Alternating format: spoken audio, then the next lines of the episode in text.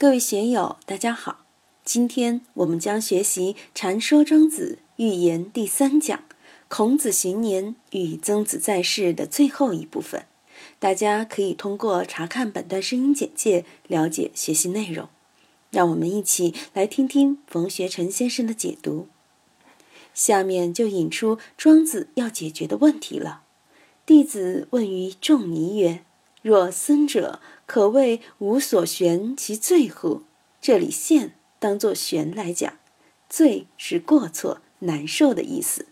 曾子的师兄弟们就问孔夫子：“像曾子这样的修为，可以说是不受绝路牵挂之累了吧？”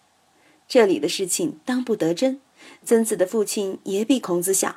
估计也比孔子去世的早，他就是受孔子表扬，不愿当官，只愿寓乎沂，风乎舞雩，咏而归的曾点。如果他去世晚，就不至于仅留下《论语》里古色那点故事了。孔夫子比曾子大四十多岁，孔夫子七十三岁去世，曾子那时只有二十七岁。怎么就能够做官，而且俸禄能拿三千钟？这个时间上肯定对不上，有错误。不过到底怎么回事，我们且不管它。曾子的预言吗？那是考证不得的。曾僧这样孝顺，又有这样的修为，可以说心无挂碍了吗？因为曾子是孔门的佼佼者，是师兄弟们学习的好榜样。他们看见了曾子在世而心在化的过程，看见了他年薪三百万还很悲痛的这个事情，就觉得像曾僧这样的人已经很了不起了，不再受福禄富贵的牵绊了。曰：既已悬矣，夫无所悬者，可以有哀乎？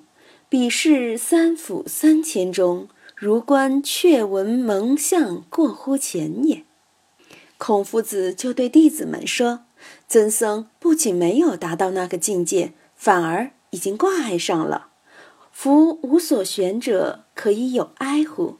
如果他已经心无挂碍了，怎么还会放不下他的爹娘呢？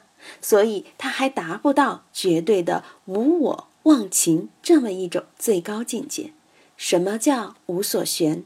用《心经》的话来说，就是。”无挂碍故，无有恐怖，远离颠倒梦想，究竟涅槃。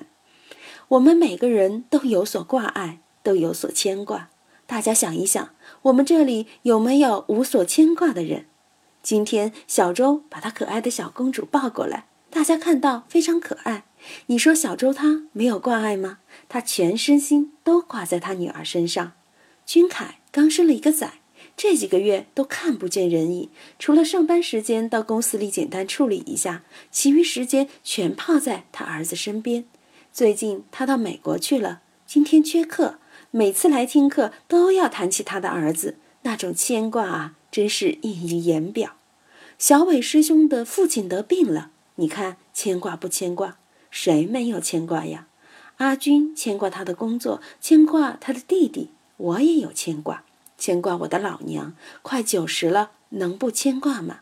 我还牵挂咱们这个道场能不能够办好？怎么样才能办得好？我还牵挂我们韦菩萨到新公司了，能不能够很顺利、很红火的把事情办起来？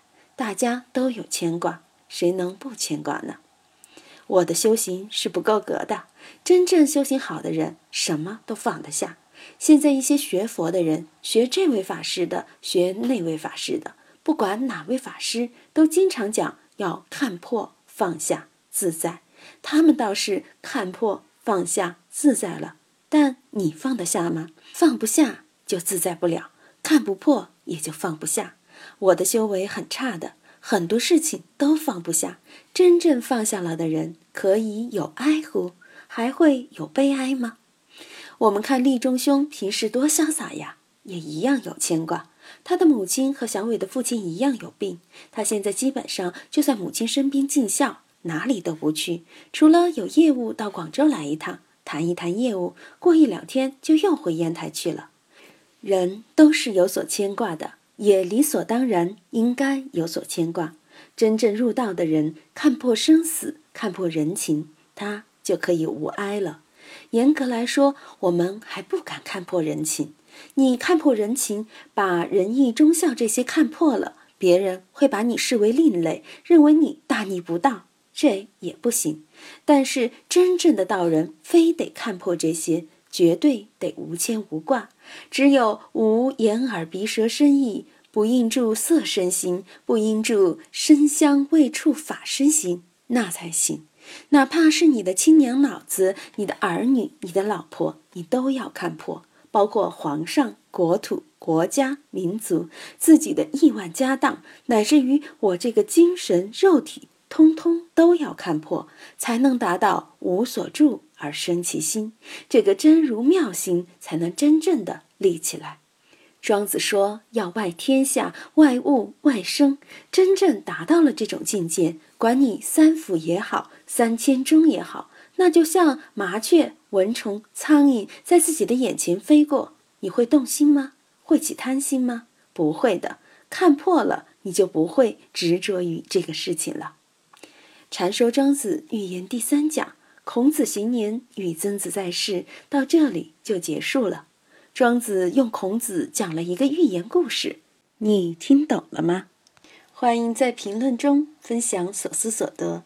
我是万万，我在成都龙江书院为您读书。